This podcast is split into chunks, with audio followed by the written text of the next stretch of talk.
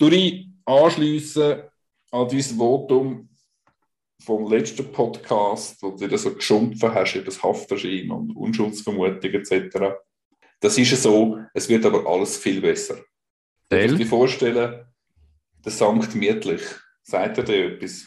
Nein. über ihn haben wir schon mal gehabt. Der heilige Mietlich hat in Pfäffiken das Gefängnis geleitet. Ah, ja, ja, ja, ja, ja, ja, ja. ja, ja. Hat dort eigentlich für Furore gesorgt, eigentlich Hand in Hand im Tandem mit der Jacqueline Fair, und er schon erzählt hat. Wir können jetzt, das haben sie ja schon den Podcast äh, in der Tagung gesehen, letztes Jahr. Man kann täglich duschen. Der Mietlich hat in Pfäffiken ja den Gruppenvollzug eingeführt. Und der Herr Mietlich ist jetzt auch auf Zürich abdelegiert worden, Gefängnis Zürich. Macht jetzt seit einigen Monaten in Zürich den Job. Im Moment hat man parallel in beiden Gefängnissen. Und ich hatte einen Klienten, der zuerst in Pfäffiken war und jetzt in Zürich. Und der kann das alles mitverfolgen, fast vom Tag, Tag 1 an, was da passiert ist. Wie das, wie das Gefängnisleben fast schon aufblüht. Wir haben es mal im Podcast, sechs oder acht Stunden am Tag, einfach Gruppenvollzug. Die Zellentüren sind offen, man kann zueinander in die Zellen gehen. Man hat einen sozialen Austausch. Der andere Klient, der auch im Gefängnis Zürich ist, man hat zwei dort, und weiss es ein bisschen genauer, der tut dort malen. Und der malt jeden Raum überall.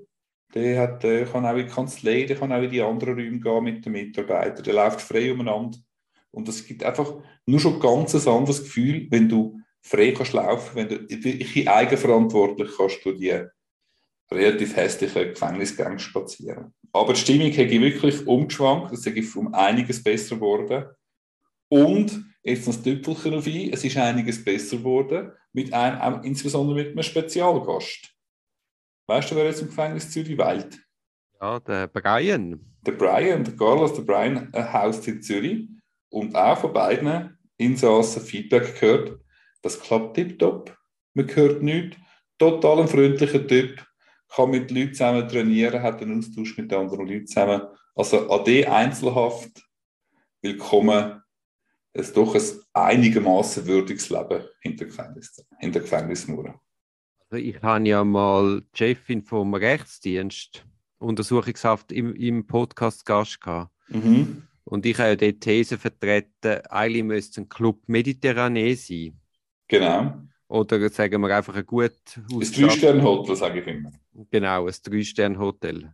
Es gibt vielleicht Gründe, Kollusionsgefahr, dass man jemanden muss reinnehmen und abschotten, isolieren.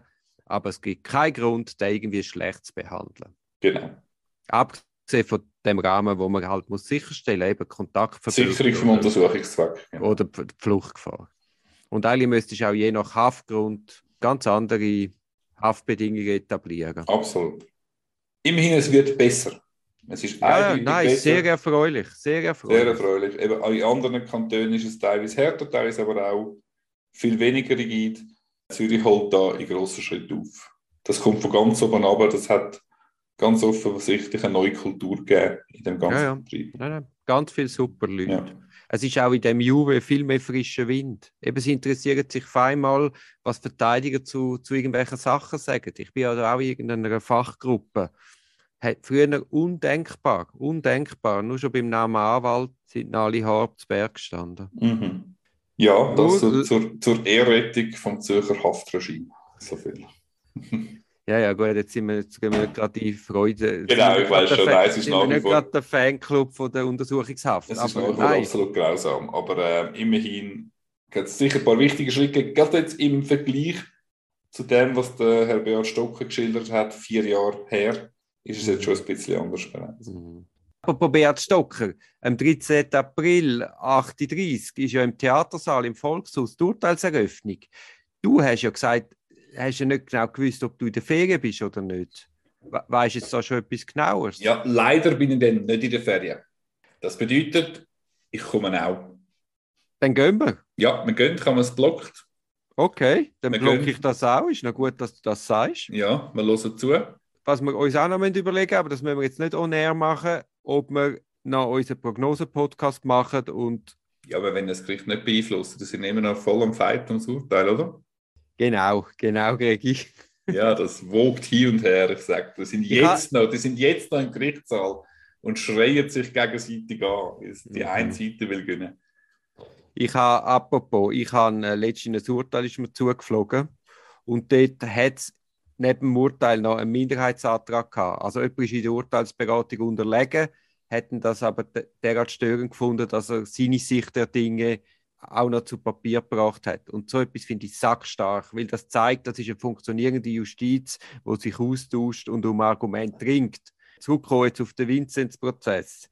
Ich würde auch hinter deine Aussage einen grossen Ironiepunkt setzen. Ja, das lassen wir jetzt mal offen, aber es erstaunt mich nicht, dass du die Dissenting Opinion so dermaßen hochleben lässt und lobst. Wieso du bist ja, bist ja auch nicht gerade der ruhigste Gerichtsschreiber gewesen, oder? Thank you.